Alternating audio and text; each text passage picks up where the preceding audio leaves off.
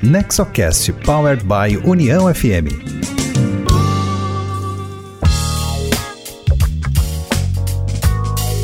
Olá, esse é o Nexocast, o podcast sobre governança corporativa com foco nas famílias empresárias, hoje trazendo como convidado Pedro Englert. Entre muitas atividades e iniciativas, o nosso convidado é empreendedor, investidor e presidente do conselho da Startse. O NexoCast é uma iniciativa do Nexo Governança Corporativa com produção da Rádio União FM e sempre trazendo um conteúdo de qualidade voltado às boas práticas empresariais. Você pode escutar o nosso podcast pelo site do Nexo, que é nexogc.com.br, pelo site da União, uniãofm.com.br e também no seu aplicativo de áudio favorito, como Spotify, Apple Podcast ou pelo Deezer Ali, siga o NexoCast e receba sempre a notificação de cada episódio novo que entrar na rede. Eu sou Cristina Pacheco, diretora de comunicação do Nexo, te acompanho por aqui. E na sua fala, Pedro Engler te conta um pouco das suas experiências pessoais. Fala sobre inovação, transformação e sobre como navegar no mundo das mudanças velozes e cenários imprevisíveis que vivemos hoje. Essa conversa aconteceu numa reunião mensal do Nexo Governança Corporativa e os melhores trechos a gente acompanha agora. Legal. Pô, obrigado, Miguel, pelo, pelo convite aí, acho que em nome de todos da diretoria, pô, é uma, uma honra aí, um, um privilégio para mim estar com vocês aqui. Tanta gente boa aí, que também que já passaram, tanta, tantas pessoas legais, estou até um pouco preocupado aqui que depois de ouvir esses nomes eu vou ter que contar alguma história aqui que não sei qual vai ser mas eu fico, fico feliz aqui também, fico muito feliz de estar perto do Igor de novo, é um parceiro de longa data e passamos por grandes coisas juntos. E o Eduardo Capelari, que é uma referência em educação, e a gente está nesse mundo aí. Uh, fica feliz de estar com esses caras que querem disruptar os modelos tradicionais e tomam risco, etc. Então, uh, é uma alegria aí que estar tá com vocês. E aí eu combinei com, com o Miguel, até pela, pelo calibre das pessoas que estão aqui, eu prefiro muito mais fazer um bate-papo do que uma do que tentar fazer uma explanação, tentar trazer grandes coisas para vocês, até porque imagino que vocês já estejam bastante a par dessas coisas e, e, e eu também não me sinto à vontade aqui para tentar ficar uh, passando regras aqui ou ideia, enfim, ou compartilhar as minhas experiências, que eu acho que é o que eu posso fazer de melhor, e com, reforçando aqui para quanto mais vocês me interromperem, quanto mais vocês botarem contrapontos ao que eu falar, mais feliz eu vou ficar. Uh, eu vou ser um pouco provocador aqui, intencionalmente. Uh, eu acho que a gente, o adulto, e a gente aprendeu isso, que o adulto só muda quando ele é muito, quando ele é provocado por alguma coisa que inspira ele, que gera quase como se gera uma oportunidade ou uma ameaça. Assim, eu, eu, eu mudo por, um de, por um desejo de ter alguma coisa, conquistar alguma coisa que eu não tenho, ou por medo de perder alguma coisa que eu já tenho e eu não quero fazer. Então, assim, ninguém muda, ah, acordei e resolvi ser diferente, vou ser diferente. Não, o cara, ele muda se ele é impactado por alguma coisa. Então, a, a Start, ela, ela trabalha muito essa metodologia que é inspirar, provocar, mostrar o que está acontecendo de novo, tentar tirar as pessoas um pouco da zona de conforto. A partir disso, a gente capacita, né? A pessoa tem que querer se capacitar e depois ela tenta se conectar e fazer coisas com, com base no que ela aprendeu. E eu vou dividir com vocês aqui algumas coisas mais pessoais, que é uh, uh, contando um pouco, já, basicamente, aí como é que eu cheguei aqui. Eu fui muito tempo da XP, então ali que eu conheci o Igor. Primeiro, antes eu era amigo do Miguel, antes de entrar na XP, então a gente já tem uma relação mais antiga aí.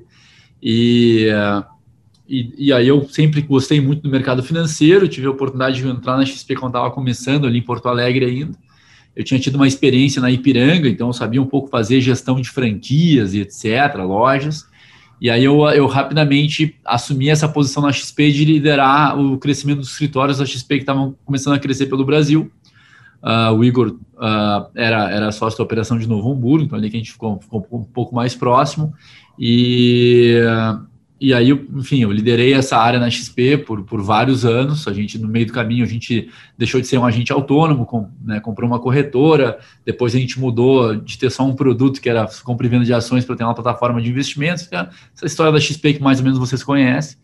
Uh, se tornou uma, uma, um importante player do mercado financeiro do Brasil. Uh, e eu fiquei ali até 2013, 2013 nessa função, quando a gente comprou o Infomoney, o Infomoney era um portal de mídia, a gente queria entrar no mundo online e achava que o Infomoney era um, uma porta de entrada para esse mundo, então eu fui o sócio designado a, a assumir essa frente. Uh, entrei ali no, modelo de negócio, num negócio de relevância de, de produto, de, de, de, de de, alcance, mas de modelo de negócio muito ruim, modelo de negócio meio fracasso, né? Meio que já tinha se esgotado, que basicamente é um modelo de negócio de mídia convencional que a gente está vivendo aí, tá, né? A maioria dos grupos sofrendo hoje uh, uh, uh, para se manterem de pé e tentando postergar a sua morte, né? Então depois eu posso fazer um capítulo especial em relação a isso.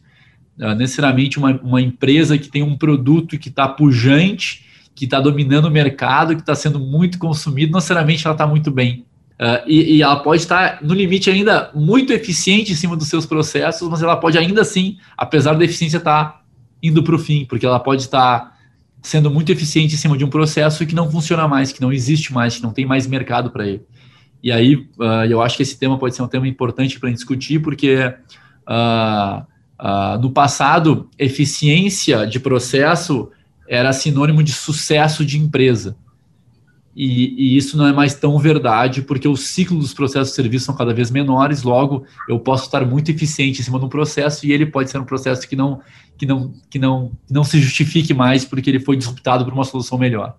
Mas a maioria das empresas morre porque elas são fixas nos seus processos e não fixas nos seus propósitos. Então elas morrem com seus processos. E aí a gente pode fazer um, um, um tema específico para esse ponto aí.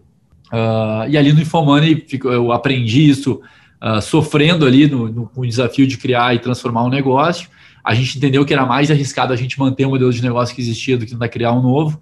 E a gente fez uma série de experiências, várias deram erradas, mas algumas deram certo, algumas deram muito certo, poucas deram muito certo. E isso fez, só para vocês terem uma ideia, o negócio saiu de 5 milhões de receita ano para 100 milhões, 90 e tantos milhões de receita ano depois de seis anos. Então, uh, uh, com uma audiência que saiu de 1 milhão de usuários para 17, 18, 20 milhões, eu não sei os números mais de hoje, mas é um negócio que multiplicou de tamanho e, ele pivotou, ele, ele continuou com o mesmo produto, mas ele pivotou o modelo de negócio e saiu de um, de um lugar que vendia audiência para ter, uh, audiência para terceiro para ser um lugar de, de conteúdo e soluções financeiras para sua própria base. Então, enfim, isso pode ser um papo depois. E aí, eu acho que o primeiro ponto que eu queria destacar para vocês aqui é que quando eu saí da XP, eu saí no início de 16, eu, eu liguei para o Marcelo Maisonave, quem fundou a XP foi o Guilherme e o Marcelo, e o Marcelo que tinha me trazido, e eu liguei para o Marcelo, ele já tinha saído no ano antes da XP, estava morando no Vale do Silício, e ele falou assim, cara, tu tem que vir para cá, isso aqui é um lugar no tempo, esses caras são melhores do que a gente, e se a gente voltar a empreender como a gente empreendeu, a gente vai quebrar a cara. Só que aí, o que, que aconteceu? Assim, aí eu vou dividir com vocês, porque eu acho que todo mundo aqui que está aqui pô, são pessoas bem-sucedidas, são pessoas que têm sucesso nas suas carreiras, nas suas empresas, né, nas suas estruturas. E quando a gente começa a ter sucesso no que, naquilo que a gente faz, e a gente é relevante, a gente tem algum tipo de poder, né, de influência, a gente tende a ficar um pouco acomodado e acreditar naquilo que nos contam. Pô, Miguel, pô, parabéns, tu é muito bom, vem aqui, quero conversar contigo, vem cá. E o cara vai entrando naquela linha de que, pô, eu sou bom, eu sei fazer, olha só a minha história que eu passei. E eu tinha passado por, por duas situações. A XP é, uma, é um puta case, e eu tinha passado pela construção das histórias da XP, que é um, um case muito bom, e a Infomania que a gente virou o modelo, poucos veículos de mídia mudaram, então era, era um outro bom. E aí eu falei, pô, eu vou tirar o meu sabático agora, vou curtir a minha vida por um ano, porque eu mereço esse descanso depois de trabalhar intensamente aí por, por 12, 13 anos lá. O mercado financeiro é pauleira mesmo, a XP era uma pauleira ainda. E eu consegui construir um patrimônio, então eu falei, pô, agora eu vou curtir com a minha. Tinha um filho só, vou curtir com a minha mulher e com o meu filho, vou, vamos. E aí a minha sorte foi que eu comecei pelo Vale do Silício a partir do convite do Marcelo. Porque eu achava que eu estava na primeira divisão. E quando eu cheguei lá, eu falei, caceta, esses caras são muito melhores do que eu, trabalham muito melhor do que eu, eles têm ferramentas muito melhores do que eu, eles têm uma outra, tipo, cara, se eu ficar aqui uh, dando mais um ano para eles de vantagem, o que eu já estou atrás, eu vou ficar muito mais atrás. E essa, e essa, e essa atitude de, de sair da tua zona de conforto, onde a tua família te elogia, os teus amigos te elogiam, os teus caras te reconhecem, né? ela te acomoda. E aí é, não tem como não acomodar, tu passa a acreditar naquela verdade que te conto. E quando tu sai daquilo e tu toma uma pancada e tu entende, tu relativiza o teu conhecimento, tu assim, cara, eu não posso com 36 anos ficar parado aqui e parar de aprender, parar de evoluir. O meu desafio agora é entrar, é, é tentar entender o que está acontecendo e me desenvolver na medida que esse mundo evolui. E aí, uh, eu acho que é um tema que, que assim, aí ficou claro, não é que o mundo mudou, o mundo sempre ele vem mudando desde que ele começou. A questão é que a velocidade de mudança do mundo é muito mais rápida do que do passado. Essa é a grande diferença. Tecnologias surgem, convergem, criam novos modelos de negócio que, por sua vez, exigem novos comportamentos nossos. Né? As coisas que a gente fala, cliente no centro, tomar um pouco mais. É, não é a coisa bonita, é que assim, ou, me, ou eu, eu, eu, mudo meu comportamento, ou vou ficar obsoleto. É ser mais, ter mais alinhamento, ter mais gente ao teu lado. Não é não, enfim, depois eu posso entrar um pouco mais nisso, mas é, não são coisas bonitas ou frases legais que eu tenho que são coisas que ou eu me ajusto à nova realidade ou eu vou ficar para trás. Fato. Porque os ciclos estão cada vez mais curtos. Então, não adianta eu achar um caminho escalar aquele caminho. Eu vou escalar por 3, 4, 5 anos, mas eu não vou escalar por 30, 50 anos como eu escalei no passado. Então, muitas das empresas que estão aqui, elas foram estabelecidas em cima de um processo de construção de ganho de eficiência, que foi muito bem feito, tanto é que foi bem feito que vocês estão aqui né, tão uh, poderosos, grandes, fortes, mas que não existem mais processos de 30, de 30, 50 anos como existia no passado. Ou a, a, a, contar com isso me parece muito arriscado, eu vou entrar um pouco mais nesse tema aqui. E aí, o que, que caiu a ficha para mim? Pô, o que vai me proteger no tempo não é a grana que eu tenho guardado, porque está muito mais. Ah, todo modelo de investimento está baseado em previsibilidade, escolhe, né, traz a valor presente, viu que tá. E, tipo, não tem mais, a gente não consegue mais prever 10 anos, 5 anos. Ah, compra Ambev, Vale, Gerdau e tu vai ficar rico pro resto da vida. Não existe mais, não, não tem mais aquela segurança que a gente tinha que. Né, amarra teu cavalo aqui nesses ativos e eles vão tirar receita suficiente para o resto da vida. Pelo menos eu não, eu não tenho mais essa, essa mesma convicção não, não que essas empresas vão deixar de existir, mas a segurança que a gente tem que elas vão continuar tão fortes daqui a 20 anos como a gente tinha há 20 anos atrás, me parece que mudou. Uh, então só tem um lugar que eu tenho que eu tenho que investir pesadamente, é a minha cabeça. Quanto mais conectado a esse novo mundo eu tiver, quanto mais ligado ao que está acontecendo eu tiver, mais chance eu tenho coisas de, de mais chance eu tenho de criar coisas que tenham um valor e capturar um pedaço desse valor. E aí eu preciso estar mergulhado nos principais centros de inovação do mundo, que para mim hoje é Vale, China e Israel, ainda são esses três. Uh, existem, cada vez mais está um pouco mais tá disseminado isso, mas ainda se concentra muito nesses lugares. E, e o meu maior risco, que eu tenho que fugir loucamente, é o risco de parar de evoluir, de parar de aprender. E tem duas coisas que podem me fazer parar de aprender. A primeira delas é achar que eu sei tudo. Já sei tudo. Ah, já fiz, já acontecia, pô, tô aqui batendo papo com vocês. Pá. Uh, porque daí, se eu, se eu, sei tudo, não preciso mais. Eu acho que o doutor Jorge falou para vocês aqui é um cara, é um exímio cara em relação a isso, né? Humildade, tipo, fantástico ouvir ele falar tudo isso. Não. E a segunda coisa que eu tenho que fugir é a crença de que eu não posso mais aprender. Cara, ficou complexo demais, meu Deus do céu, puta, metaverso, Web3, uh, ah, puta, que papo é esse de maluco? Ou se alguém sabe, eu tenho que saber, eu posso apanhar um pouco mais para aprender, mas eu tenho uma cabeça, duas orelhas, eu tenho, que conseguir aprender como se, né? Eu tenho que estar. Tá, eu, então, uh, uh, para mim, o jogo desde então é um jogo de, cara, como é que eu me mantenho me, me desenvolvendo com muita intensidade. Tanto é que ano passado eu criei, junto com o Blitz, o Eduardo Blitz e o Marcelo Maisonave, uh, uma gestora chamada NVA, que ela vende novos valores que é como é que a gente consegue ficar constantemente buscando novos valores. E, e, e aí, só para finalizar essa introdução, desde então, ali em 16, eu, Marcelo o Blitz, a gente começou a investir em, em, em, em empresas uh, muito focado em fintech, que era o, o, mundo que a gente mais tinha vivido, que são as startups do mercado financeiro. Uh, a gente investiu em 10 empresas desde então. Uh, as empresas deram muito certo, assim, dividindo com vocês aqui. Uh, então, para ter uma ideia, a Warren, que é a nossa corretora que a gente criou depois da XP, ela levantou 300 milhões de reais com o GIC ano passado. A Vortex levantou 190 milhões de reais com um fundo chamado FTV. A, a, a, o Fitbank, que é uma plataforma, uma plataforma de infratech no mercado financeiro, é, é ela, ela, foi investida pelo JP Morgan. A Mank foi investida pelo, pelo Kinea, que é o fundo do Itaú. A Conta Simples levantou agora 100 milhões de, de, de 120 milhões de reais no início desse ano. A, a, a Startse, que, que é a empresa que eu mais participo, uh, foi investida pelo Patra, levantou 75 milhões de reais do Patra no passado. Então, são, são empresas, a, a, Yu, que é uma marca de tênis, que eu falei, que a gente tem, ela acabou de fazer uma rodada de 60 milhões de reais de valuation aí com, com, com, a, com, a, com, com, com a família da, da Trajano e da, da Magazine Luiza.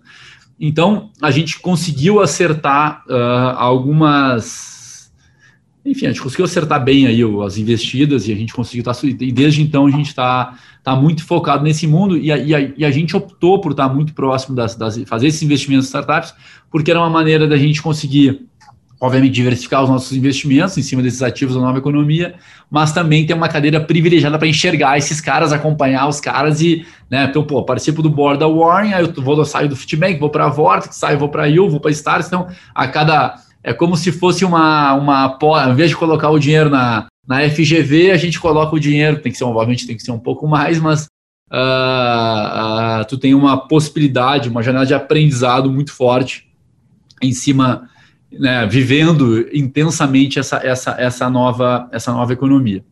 Então, uh, um pouco essa é, a, essa é a minha vida hoje, então eu, eu me divido ainda bastante aqui com a Startse, que é, eu sou, sou, sou uma espécie de de head do comitê estratégico, de presidente do conselho, mas a gente acha que esse nome, a gente não tem tamanho ainda para fazer isso. A Stars, para ter uma ideia, a gente começou, a, o primeiro ano de faturamento dela foi 2016, a gente faturou 2 milhões de reais, a gente foi até 19 ali sem investimento, e a gente faturou 60 milhões de reais.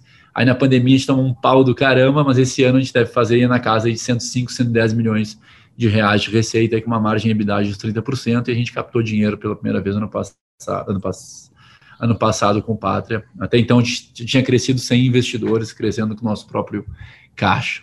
Bacana, Pedro. Para nós, enfim, foi uma oportunidade ímpar aqui. Fico feliz por ter aceito a provocação e falar um pouquinho mais, porque essa nova economia é, é um aprendizado enorme para todos aqui. A gente quer mais conhecimento. Eu queria abrir o espaço então de perguntas. Eu tenho algumas perguntas, mas eu já vi que a Letícia se inscreveu o Juliano, o, o Igor, e já vou passar a palavra para a Letícia para ouvir mais pessoas, então. Obrigado, Pedro. Pedro, é, parabéns por tua trajetória, obrigado por compartilhar aqui com a gente.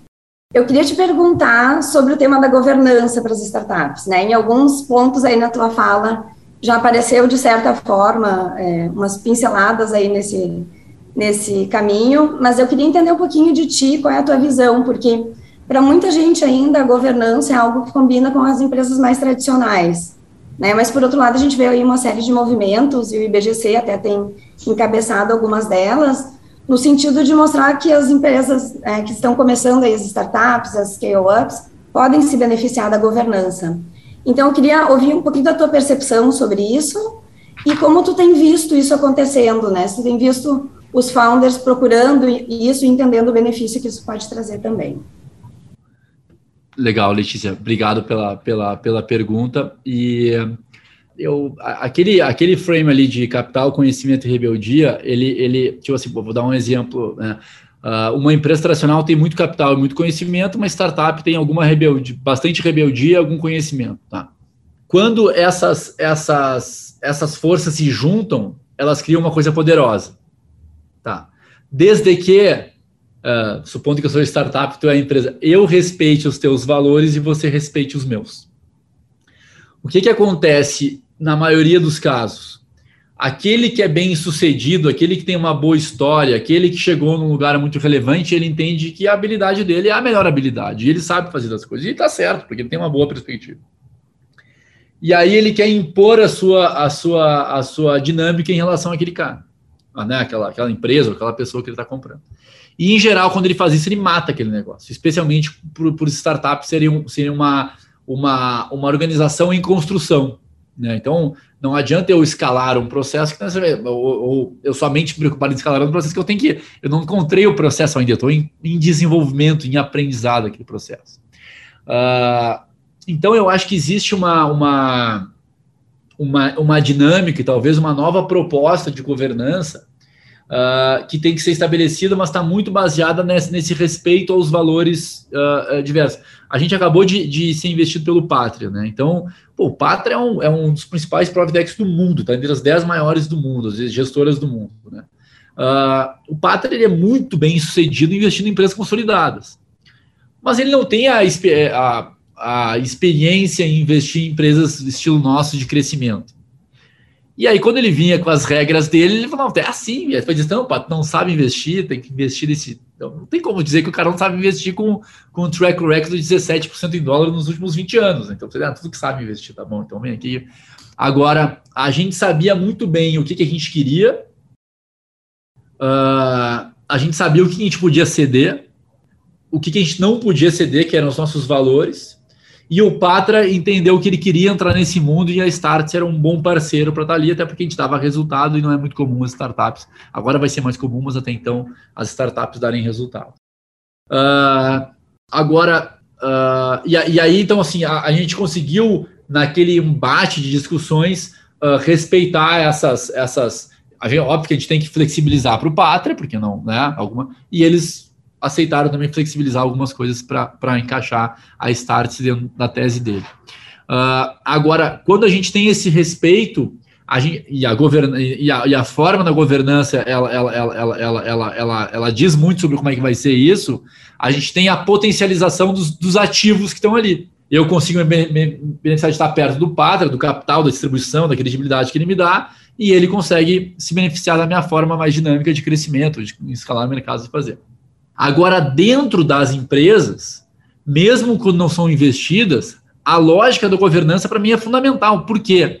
Porque, e para mim esse é um grande problema das organizações hoje. Os incentivos das empresas são muito ruins. A forma como a gente alinha o nosso time é horrorosa. É uma forma precária, uma forma, é, eu diria, quase preguiçosa de fazer com que as pessoas queiram as mesmas coisas.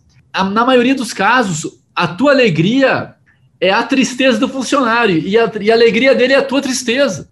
Então, por exemplo, se eu sou um cara que pago aqui 12 salários para vocês, mais um décimo terceiro, talvez um décimo quarto, se eu chegar para vocês e falar assim, galera, trouxe mais um cliente aqui que vai nos gerar mais 30% de aumento de receita, na, no fundo, vocês vão ficar frustrados, porque aquilo é a certeza de mais trabalho para vocês, para a probabilidade de mais, de talvez ter mais um salário, de talvez ter um aumento, de talvez em contrapartida, se vocês chegam aqui, pô, eu preciso mais de um funcionário, eu vou dizer assim, não, não pode, porque para ti pedir é fácil, Letícia, mas eu é que vou pagar essa conta, porque mais funcionário é menos lucro no meu bolso e mais moleza para ti que está aí na ponta, né, trabalhando. Então, a gente não está alinhado, a gente não está querendo as mesmas coisas a gente não está dentro da mesma lógica, a gente não está vibrando com as mesmas coisas. Então existe um alinhamento precário, o que, que me obriga a fazer o quê? Eu, como dono dessa empresa, tá controlando todos vocês, gastando meu tempo sagrado, que eu deveria estar olhando para o mercado, olhando para a tecnologia, da transformação, para saber se vocês estão fazendo o que vocês deveriam fazer. Porque vocês, na verdade, não têm muito incentivo ou interesse em fazer aquilo, a não ser para preservar o seu trabalho, ficar bonito tentando pegar. A, eu estou exagerando aqui um pouco, pra, mas de que forma eu consigo fazer com que as pessoas queiram aquilo que eu, que eu quero, que elas vibrem com aquilo, que elas sonhem com aquilo que eu sonho. Não é vem trabalhar para mim, é vem trabalhar comigo e cria uma dinâmica para o cara deseja aquilo, para que ele queira buscar aquilo por conta própria. E isso está muito ligado à governança. A 30% do time da Start é sócio da Start. Na XP, 25%, 30% era sócio da XP. Por quê? Porque a XP gosta de distribuição? Não, porque essa é a forma de criar um alinhamento mais forte e um time bem alinhado, né, sonhando com as mesmas e percebendo que o esforço, o meu esforço é meu benefício, trabalha com muito mais intensidade.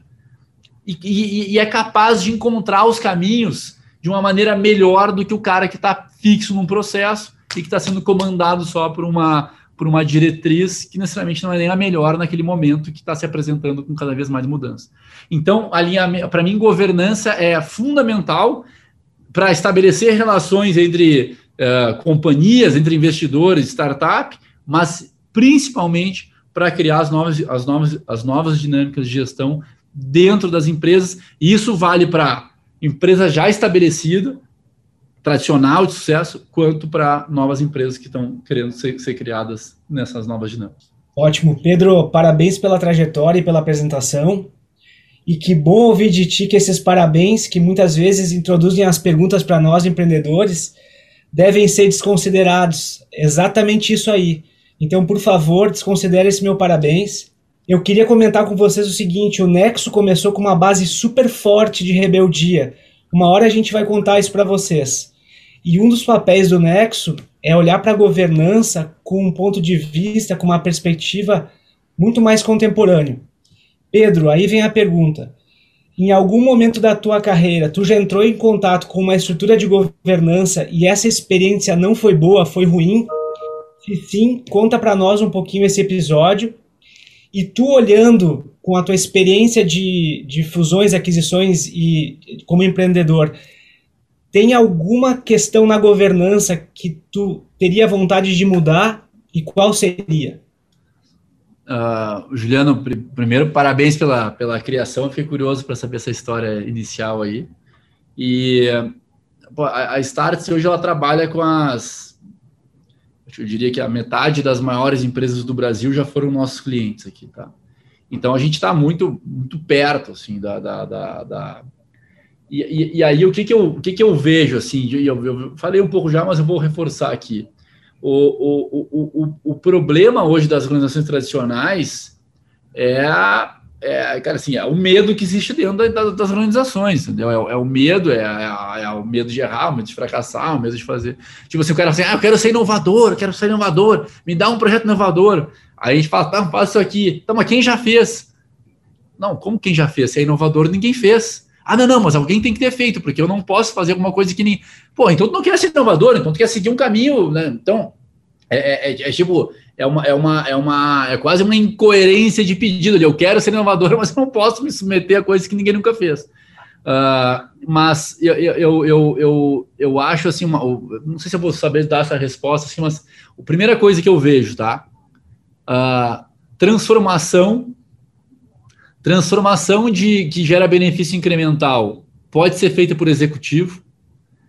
Transformação de modelo de negócio, talvez, talvez trazer um modelo, uma nova linha de receita para dentro da organização pode ser feita por executivo.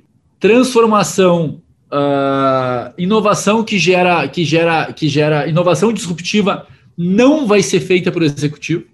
Não esperem que um executivo que está alinhado com mandato de dois anos ele tome risco para criar um novo processo, para tomar risco de empreender alguma coisa que ele não vai ter o benefício, ele não vai fazer. Executivo vai proteger o seu mandato nos próximos dois anos. Então, inovação uh, disruptiva é feita por dono de empresa, é o cara que está preocupado em deixar a empresa para os netos e entende que ou ele encara aquela jornada de transformação que vai ser duro, que vai dar problema, ou aquela empresa vai ficar no caminho e vai e vai e vai e, né, e vai, vai, vai, vai deixar. Então, assim, ela tem que ser feita por dono. E moonshot nem se fala, então aí eu acho que tem que ser feito fora da empresa, né? Uh, uma outra coisa interessante, uma das formas da gente conseguir se transformar é a gente estar tá próximo do mercado. Então eu posso fazer inovação com o meu time interno ou eu posso fazer inovação com meus com times externos, né? emprestando a minha autoridade, a minha distribuição, o meu conhecimento para esses caras.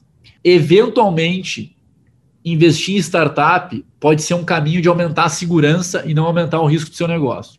E eu explico. Levamos lá um, um dos maiores produtores de carne do, do Brasil para os Estados Unidos e fizemos uma degustação lá de carnes plant-based e carnes de, de, de bicho, né? Na hora que o cara viu que aquela carne plant-based tava, tinha saído de 100 mil dólares de custo em 5 anos para 8 dólares e que o, que o gosto dela era good enough, era bom o suficiente, ele falou assim: esse negócio aqui pode quebrar o meu negócio. Se pode quebrar, esse negócio aqui não estava no meu radar, ele pode me atrapalhar de uma forma muito relevante. O cara saiu de lá e investiu em três empresas que faziam aquilo. Porque se aquele negócio for grande o suficiente para atrapalhar ele, ele está arrediado em cima daquela operação. Então, quando a gente acha que tem algum negócio que pode disruptar a nossa, a nossa empresa, eventualmente uma forma de se proteger é investindo naqueles caras. E deixando aqueles caras correrem, e se aqueles caras, porventura, virarem alguma coisa relevante, tem o direito sobre eles. Uh, mas voltando para outra pergunta, eu acho que o grande problema hoje das governanças está ligado a essa, essa. Primeiro, achar que o cara vai fazer uma coisa que não está alinhado em fazer. E a segunda é uh, time que não tem cumplicidade, confiança, elemento de propósito, não vai fazer inovação. Esquece, vai fazer ganhos incrementais e não espera que eles façam nada além disso porque isso não vai acontecer. Então, assim, a governança tem que atacar alinhamento de propósito, propósito e valores, da cumplicidade, da, da, da, confiança e cumplicidade para que os caras possam fazer os experimentos, determinando que alguns experimentos a gente pode fazer, que não é que a gente vai comemorar, se der errado, a gente não vai comemorar, mas faz parte do processo, a gente vai aprender, mas essa é a forma de a gente aumentar a nossa perpetuidade, nossa perpetuidade ao longo do tempo no mundo que muda cada vez mais rápido. Boa, Pedro. Satisfação ouvir de novo as, as tuas palavras e as trocas aí. Obrigado. Uh, eu queria fazer uma pergunta com base no, no, no, board hoje, que na posição que tu ocupa no board dessas startups, dessas empresas, né, já validadas, que já receberam aporte também. Uh, na verdade, são duas perguntas, tá? Mas são bem diretas, assim, e práticas. Tu vê hoje conselheiros né, nas empresas que são ambidestros, que sabem fazer o jogo do ataque, o jogo da defesa com maestria. E também a minha segunda pergunta seria se o quanto a governança ajudou a captar mais recursos, né, ou facilitar a captação de recursos nessas empresas. Cara, muito boa pergunta, Igor. Primeiro, voltar contigo. Cara, eu conheço muito pouca gente que é muito bom nos dois lados. Muito pouca gente que é bom em criar e bom em escalar. Eu conheço muita gente que é muito boa em escalar e muita, muito, muito, muito, muita gente que é boa em criar, mas pouca gente que tem essas duas habilidades. Eu, por exemplo, eu sou muito melhor, eu acho, na criação do que na escala. Eu sou, eu, diria que eu sou ruim na escala, porque quando tem que estar processo de né, controle, é uma coisa que eu sofro, assim, uma coisa. Agora, o que, que eu acho que é uma pegada, assim, que eu, que eu tenho assim, eu não tenho a pretensão mais de ser aquele CEO super-herói que sabe tudo, que resolve tudo, que responde tudo, porque eu não tenho. É impossível, assim, tá, é tão dinâmico o mundo, tão assim, quem tem, obviamente, quem tem, quem tem projetos de criar coisas relevantes, né, com impacto, né, uma coisa pequenininha o cara meio que resolve. Uh, mas uh, que eu preciso ter os caras que me, que me completam. Eu preciso ter um cara com habilidade de gestão ao meu lado. Eu preciso dele. Sem ele, eu não crio nada relevante. Então, é tão importante quanto saber quais são as, as, as, nossas virtudes, ou as minhas virtudes, é saber quais não são, quais são os meus, as minhas falhas. E aí eu tento, eu tento me completar com pessoas que. que, só que eu, eu, tenho, eu tenho que trazer o cara que tem a gestão, que é a habilidade de gestão, e eu tenho que compor com ele. Eu tenho que. Não adianta eu impor a minha verdade sobre ele. Eu tenho que. Cara, beleza, eu vou flexibilizar aqui, tu acomoda ali, porque ele também precisa de mim. Ele também precisa da minha habilidade de criação para fazer alguma coisa né, que se perpetue no tempo. Então, eu acho que a gente ter e aí, de novo, muito se fala de diversidade, gênero, sexo, religião, é, é, é, se não, se não, não adianta eu ter essa estratificação social dentro da minha empresa se a coisa não se combinar. É muito mais importante ter a combinação do que ter, em primeiro lugar, quem, quem tem a, a, essa, essa, essa, essa, essa, essa, essa diversificação e não tem olhando, é custo, é custo, tá? para virar resultado, eu tenho que conseguir misturar. Uh, então, eu, eu, eu, eu, eu quero ter gente alinhada com o meu propósito, que sonhe, que os seus sonhos possam ser realizados dentro, dentro da, das empresas que eu sou sócio, porque o cara tem que correr atrás do sonho dele. Então, alinhamento de propósito, sonhe coisas que possam ser realizadas ali dentro, alinhamento de valores e de preferência diferente de mim, porque se for igual é, é, é overlap. Eu não preciso ter dois caras igual ao Pedro, preciso ter um cara diferente do Pedro, né? E, e, aí a gente junto começa a construir com esses espaços de ceder, de, de, acomodar. Então, conheço pouca gente que tem as duas, mas conheço empresas que conseguem fazer boas combinações dessas coisas. Uh, e, cara, eu acho que a governança, assim, a, a, a quanto mais cresce a startup, uh, se ela não consegue evoluir nesse processo, ela não consegue capturar a grana, entendeu? Ela não consegue, ela não consegue se apresentar para o mercado para levantar. Então, é fundamental. E, e só, só que, assim, quando tu tem os não adianta tu ter a governança num PowerPoint, né? Tu tem que ter a governança na hora certa. Então, eu acho que e isso as startups que são boas, elas elas gastam a energia certa no lugar certo, né? Uma empresa tradicional, quando vai começar alguma coisa, já queria aquele business plan de cinco anos, aquele Excel maravilhoso. E a startup, ela, ela só está preocupada na hipótese, depois em validar o produto, depois em criar um negócio, depois em escalar, e ela vai resolvendo um problema de cada vez no tempo que tem que ser resolvido. E isso barateia custo de experimento, tá? Deixando claro. Então, por isso que elas são muito. O que a gente tem que aprender com as startups? A testar rápido, experimentar rápido. Nisso elas são as melhores. Então, esse processo de criação lá é melhor do que o tradicional. O resto, aqui tá bom. Agora, só para a questão de ordem, o Eduardo se inscreveu para a pergunta, o Rodrigo, Cristina, e daí a gente finaliza aí Pode seguir, Eduardo. Bem, Miguel, um abraço para você. É, Pedro, agradecer a tua, a tua, a tua fala. É, eu vou fazer aqui uma pergunta a partir da tua experiência, uh, tanto na XP quanto uh, na, na, na, história mais recente, sobre a diferença de, de valuation entre empresas que são da economia tradicional para as startups, né? Agora, uma coisa de alguns dias atrás, o Júnior, que é teu sócio, é, publicou um, um post é, é provocando as startups se não voltou à moda é, o tema de dar lucro, né? Então, como é que você está enxergando esse mercado que empresas tradicionais são avaliadas com fluxo de caixa descontado, múltiplo de EBITDA, é preciso dar lucro, e, e, empresas que, que, que são queimam caixa recorrentemente, dão prejuízo e têm valuations, uh, uh, segundo o, os parâmetros da economia tradicional, absurdos, né? É, como é que você enxerga isso? Há um processo de aterrissagem aí, de, de uma mediação entre esses dois campos e, e como é que você está vivendo, inclusive nas empresas que você é sócio? Legal, Capelari, obrigado aí. Uh, de novo, prazer estar contigo aqui conversando. Uh, eu, assim, eu, eu fico muito feliz que a gente está vivendo um processo de busca de racionalidade novamente para o mercado, tá? Uh, nos últimos anos, o que, que acontece? Pô, se inundou dinheiro no mundo. Né, alguns de vocês são especialistas nisso. Assim, o mundo foi inundado de dinheiro, a, a, os juros reais caíram, se apresentou pro, no mercado uma, uma oportunidade de um investimento alternativo em cima de venture capital e com alguns cases de sucesso devolvendo múltiplos muito interessantes. E aí o mercado de VC foi inundado com esse dinheiro, uma parte desse dinheiro foi para esse mercado.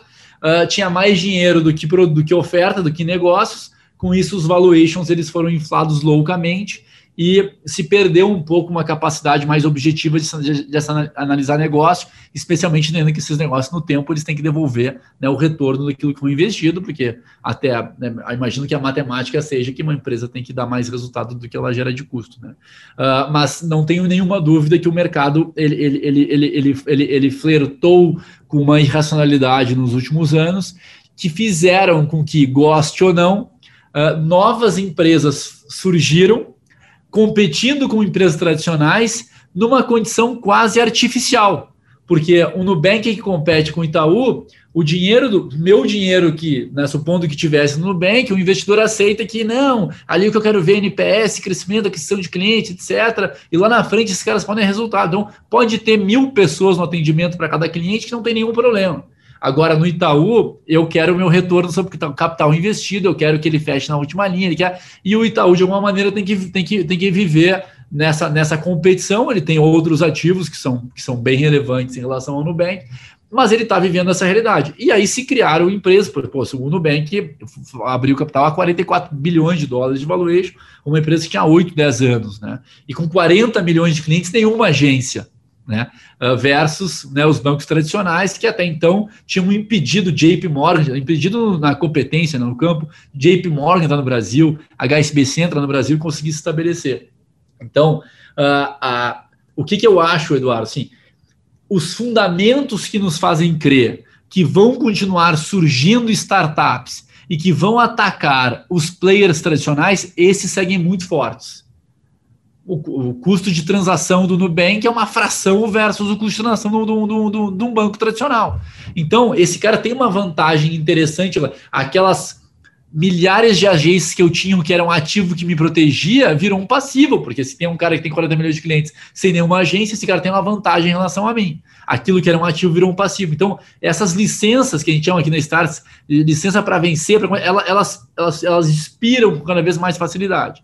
E isso faz com que novos entrantes surjam no processo. As empresas tradicionais têm um olhar muito para o seu negócio. Eu sou o cara que manda o que, que o mercado vai fazer. Eu a vida inteira disse que você, você vai comprar isso dessa forma e desse jeito, e eu marquei lá meia dúzia de concorrentes meus e eu sou o melhor dos caras e basta isso. As empresas tradicionais nascem dizendo assim: como é que eu te encanto o cliente, como é que eu resolvo os teus problemas e eu estou organizado para fazer isso. E aí, como tem muita dor no mercado, esses caras estão. E o custo de distribuição e de criação de startup está cada vez mais baixo. E o cliente está aberto ao novo. O cliente, nós clientes aceitamos, achamos que pequenas marcas nos, nos, nos, nos entendem mais da gente do que grandes marcas. Então, estamos abertos. Então, existem fundamentos que me fazem crer, Eduardo, que a, a, a, novas empresas vão continuar surgindo com muita intensidade e vão continuar atacando os, os tradicionais com muita força, tá? Uh, ou seja, se eu ficar somente estabelecido no meu processo, eu corro um risco grande de ser, em algum momento, disruptado. A questão é que a frase do Masashi Son, lá, que é o cara do SoftBank, é, eu estou aqui para tirar a preocupação de curto prazo dos empreendedores, então não se preocupem em fazer fechar a conta agora, eu financio o crescimento de vocês, até que vocês virem relevantes, e isso diminuiu. Então, uh, o cara vai ter que entrar com um pouco mais de racionalidade, vai ter que entrar com um pouco menos de ímpeto, vai ter que queimar um pouco menos de dinheiro e vai ter que provar com mais velocidade que ele é capaz de fazer aquele negócio ser rentável em algum momento do tempo. Então eu acho que uh, e eu acho muito bom, muito saudável, apesar de ter sofrido isso, porque eu tenho uma, uma boa parte do meu patrimônio nas startups, certamente uh, foram ajustados agora o potencial de valuation, dadas essas correções de mercado. Mas eu tenho convicção, e aí só vou para. Falo para caramba aqui, mas tem um cara que. Uh, tem um, um, só pra, porque eu acho que isso é, é, é forte para você. Tem um cara chamado, uh, esqueci cara, mas ele, ele, é o fundador da Lemonade, que é uma insurtech americana. Insurtech é uma, uma, empresa de seguros do mercado americano, tá? Eles abriram capital no passado e, e chama Lemonade. E ele falou assim, ó, o mercado de seguros é um mercado de dados. E os meus concorrentes, os players centenários, eles têm 100 vezes mais dados do que eu. Só que eu capturo 50 vezes mais dados do que os caras. Logo, em dois anos eu vou passar eles e vou explodir com eles. O, e aí eu quero, bom, mas os caras podem copiar suas formas de fazer a captação de dados.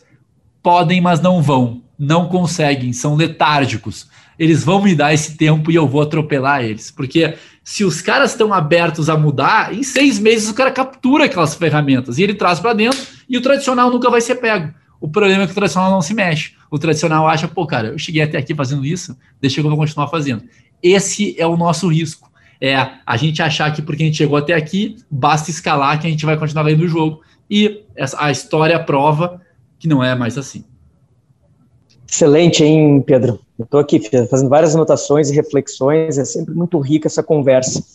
Mas eu queria te desafiar agora na, no finalzinho já da nossa conversa aqui, a gente falou um pouco sobre inovação aberta, ambidestria, inovação radical, partnership, que é um assunto que eu gosto bastante e que me foi apresentado pela Startse lá em 2019, no Vale do Silício. É, a gente sabe sim que ninguém revoluciona o mercado ou a empresa nos 20% de tempo que sobra, ainda mais quando todo mundo dá 110% na operação. Né? A gente sabe que isso é um, uma equação que não fecha.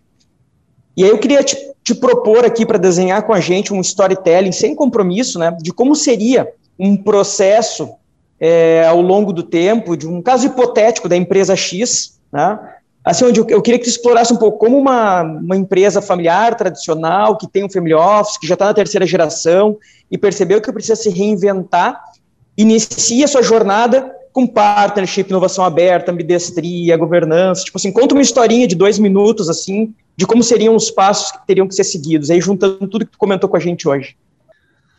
Beleza, Rodrigo. Cara, assim, uh, tem uma pesquisa que saiu que, assim, 90% dos executivos, as pessoas entendem que transformação digital é fundamental para a sua vida e para a sua empresa, tá? 90%. Só 10% estão contentes com, com resultados atingidos. 10%. E por que isso? porque a maioria das pessoas acha que a solução está fora, tá em fora e eu vou trazer para dentro. Ah, eu vou pintar minha empresa de colorido, eu vou começar a usar bermuda, eu vou começar a falar uns termos startupeiro, eu vou começar a vir de camisa e não de camiseta, eu vou fazer e agora estou transformado digital. Botei um balanço na entrada e estou transformado digitalmente. E a verdade verdadeira é que a transformação digital ela só funciona se ela vem de dentro para fora. Né? A primeira pessoa tem que mudar, depois o time tem que mudar e o time que transforma a empresa, não é o contrário. Tá? E como é, que a, como é que se dá a mudança? Começa com aprendizado. Começa, eu tenho que pegar, eu tenho que me submeter a essa. Tipo, eu fui lá para o vale, por uma sorte da minha vida, e tomei aquela pancada e aquilo eu disse, cara, só esquece, meu, não é por aqui, é, é por aqui, meu, e caminha aqui, descobre esse mundo, porque senão não vai. E aí, quanto mais eu, eu mergulho, quanto mais eu mergulhava naquele mundo, mais eu, eu revisitava os meus comportamentos. Cara, esquece só basear em previsibilidade. Esquece achar que tu sabe tudo. Esquece querer controlar todas as variáveis. Esquece, cara, comando, esquece, porque não vai mais funcionar. E, então, à medida que eu vou descobrindo essas coisas, eu vou revisitando o meu comportamento. Eu não posso mais dirigir aqui porque o cenário mudou, então eu preciso agir assim. E aí, uma vez que eu tenho repertório e eu tenho conhecimento, eu tenho e eu tenho a, a provocação da minha atitude, a mudança, da mudança da minha atitude, eu consigo definir o meu plano estratégico. E cada um aqui sabe qual é o seu plano. Eu não tenho como dizer, Rodrigo, pô, você vai ter que tomar mais risco ou menos risco, está no mercado que, mais, mais, que vai ser mais disruptado ou menos. Cada um, dentro desta nova realidade, consegue encontrar os seus caminhos. E vou ser bem franco para vocês, tá? É muito mais fácil do que parece, mas muito mais simples do que parece uma, só que o problema é que a gente não sabe ou não entendeu que tem um problema, que tem a dor. Porque todo mundo aqui que é inteligente, safo e minimamente ativo, quando tiver um problema, vai resolver o problema. Pô, eu estou sendo atacado ali, eu vou, eu vou defender. O problema é não saber que estou sendo atacado. Né? Eu não estar tá com a perspectiva correta, eu não estar tá com o diagnóstico correto. Então, a minha sugestão aqui é abram a cabeça de vocês o máximo possível eu acho que o, que o, que o gaúcho está mudando um pouco assim. A gente é muito fechado, muito barrista, muito dentro das nossas fronteiras. Pô, tá muito bom de ver o mundo, tá muito bom de visitar o mundo, de estar tá, tá aberto, tá fácil, tá fácil conversar, tá fácil interagir, tá fácil aprender. A gente, com essa perspectiva, a gente tem que entender que a gente tem que ser mais colaborativo, porque a gente aprendeu que brigar é virtude. Cara, não, não tem mais como fazer sozinho. Não adianta eu querer convencer o Miguel que é só do meu jeito, não vou do meu jeito, não vai. Cara, Miguel, quer ir para lá, eu quero ir mais para perto. Tem como a gente se dividir aqui na carona junto e lá cada um pega o seu caminho, porque, cara, eu não vou competir com o mundo sozinho, cara. Não vou competir. E uma vez que a gente consegue juntar essas forças, a gente fica muito forte. Porque a gente tem talento, a gente tem inteligência, a gente tem cumprimento, a gente tem grana, a gente tem tudo, tudo, tudo, tudo. Assim, cara, me dá uma dó pegar o meu telefone e ver que a metade do que está no meu telefone aqui é empresa de fora do Brasil e quase não tem nenhuma empresa de fora do Brasil lá fora, cara. Empresa do Brasil lá fora. A gente está sendo atacado e não está atacando. Por quê? Não tem nenhum motivo. A gente tem tudo para contra-atacar. Tudo, tudo, tudo, tudo, tudo, tudo. Não tem nenhuma. Mas a gente não está olhando lá. A gente está olhando o nosso cercado aqui, ó, o nosso, o nosso o bairro, o nosso, o nosso, mercado, a nossa cidade. A gente tem que olhar lá. O que eu estou protegendo? Né? Eu estou. Cara, deixa eu pegar o meu. É, uma coisa legal de ir pro Vale, o Rodrigo foi assim, cara, tu vai na casa do Steve Jobs, que é uma coisa assim, a gente na, na nem passa, mas é, a 10 quadras da Stars é a casa do Steve Jobs e a 8 é a casa do Zuckerberg. A casa do Steve Jobs é uma casa normal. Normal. A minha, a minha casa deve ser melhor do que a casa do Steve Jobs. O cara não tá fazendo aquilo pela grana. Ele tá fazendo aquilo pelo sonho. O que, que alimenta, né? Onde é que está a nossa barra? O que, que a gente está mirando? O que, que a gente tá, qual é o frio na barriga que a gente está sentindo? Que impacto? Esse negócio nos faz, nos faz viver, nos faz ser melhor. Tem um, eu, nos, nas palestras que eu faço, no final eu mostro um vídeo do, do, do Kennedy, que ele fala o seguinte: ele convocando os americanos para ir para a Lua. Não sei se vocês conhecem o vídeo, se não conhecem, eu recomendo que assistam. A gente quer ir para a Lua não porque é fácil, a gente quer ir para a Lua porque é difícil. E é quando é difícil que a gente dá o melhor que a gente pode dar, que a gente é mais empático, que a gente agrega mais pessoas, que a gente envolve mais pessoas, que a gente se arrisca. É ali que a gente evolui mais. Olha quantos de nós evoluímos muito no último no, no ano da pandemia. Né? Porque a gente foi obrigado a experimentar coisas novas, a gente foi obrigado a experimentar, a gente foi obrigado a testar limites, e a gente saiu, muita gente saiu melhor. Quem, quem encarou talvez tome um risco aqui, mas quem encarou isso de uma. Eu preciso reagir a isso, saiu melhor. Caiu uns tombos, uns joelhos ralados, uns braços, uma cicatriz, mas saiu melhor. Quem ficou parado deve ter ficado para trás. Deve ter, sei lá, perdeu, perdeu a relevância. Então, aonde que está a nossa barra? Onde que a gente está olhando? Onde... Pô, vocês aqui tem um time que o poder que vocês têm de transformar, de influenciar, de mudar a sociedade, a realidade das empresas de vocês, Aonde que vocês estão mirando esse negócio? Numa vida acomodada, que eu vou tocar a bola para o lado e vou ser reconhecido aqui no restaurante da esquina, ou eu, eu quero fazer coisas que tenham impacto? Por que, que eu tenho que limitar a minha capacidade? Por que, que eu tenho que. Aonde que eu estou? Então, uh, eu acho que, cara, quanto mais. Se, vo, se vocês estão achando que vocês sabem tudo, olha para o lado. Continua, olha para um pouco mais longe. Continua, olha em algum lugar que vocês botariam o olho, vocês vão dizer, putz, tô para trás deixa eu correr mais aqui, porque tem cara fazendo mais do que eu e eu quero aprender, porque eu tenho... E essa tá, para mim, essa tá, óbvio que é uma perspectiva meio pessoal, mas para mim a, a, graça tá aí, tá, tá nessas, nessa evolução e, e, e, mais, eu acho que é aí que eu vou me proteger, aí que eu maximizo né, os meus ativos, enfim, a possibilidade de eu ter uma vida mais confortável no tempo, né. Enfim. excelente. Até deu uma, uma deprimida no final aí. Faltou Porra, fôlego. Vida nada, tem que sair animado, não tem por que a gente não fazer. Não, não, que deu aquela, aquela murchada no final da última frase. Está com a Cris agora. Pedro, muito legal de escutar. Eu acho que tu passou por vários assuntos, né? Em muitos deles a gente percebe a questão da cultura das empresas, da cultura das organizações, as diferenças e como e como isso fica tão rico quando se tem uh, propósitos, valores, enfim, muito legal. E aí eu quero te pedir, que a gente sempre tem nos nossos podcasts, a gente uh, provoca o nosso convidado a compartilhar conosco alguma dica, alguma informação, alguma sugestão de conteúdo que te inspira. Seja um livro, um filme, uma série que tu gosta de ver, alguma coisa que tu acha que faz ainda fervilhar mais ainda a tua cabeça, tuas ideias. Então, se tu puder compartilhar conosco alguma coisa que possa contribuir aí na nossa jornada também, é a hora. Pô, mas aí, pô, mas aí a Cris me deu uma bola picando que não tem como perder, né, cara? Pô, Start, né? Start, acessem a Start, acompanhem os conteúdos.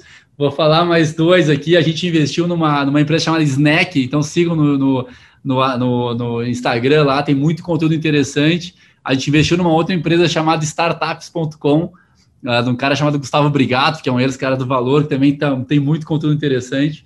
Mas, pô, Cris, essa aqui eu te agradeço até, acho que deve ter sido combinado aqui. Mas obrigado e, e eu acho que tem. Mantenham-se buscando esses conteúdos. Eu espero, obviamente, que a Start seja capaz de, de inspirar vocês, provocar vocês e apontar alguns caminhos para que vocês consigam ser ainda mais relevantes aí, causar ainda mais impacto. Queremos muito ouvir a sua opinião, a sua sugestão. Nos procure e nos siga nas redes sociais. Estamos no Instagram, no LinkedIn e no Facebook como Nexus GC.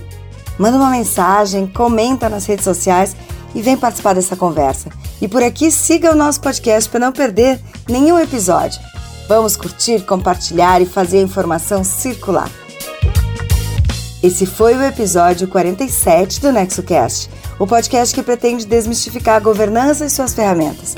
No próximo episódio, a gente traz mais insights e conteúdo voltado à gestão, inovação, empreendedorismo e governança para as empresas familiares. Participam conosco na técnica da Rádio União, na operação de áudio, equalização, edição, os profissionais Luiz Felipe Trevisani, Ramon Ram, Júnior Fraga, com direção de Rodrigo Jacometti. Esse programa é um conteúdo original do Nexo Governança Corporativa e tem produção técnica da Rádio União FM. Obrigada por estar conosco e até o próximo NexoCast. NexoCast Powered by União FM. Uma produção Nexo Governança Corporativa e Rádio União FM.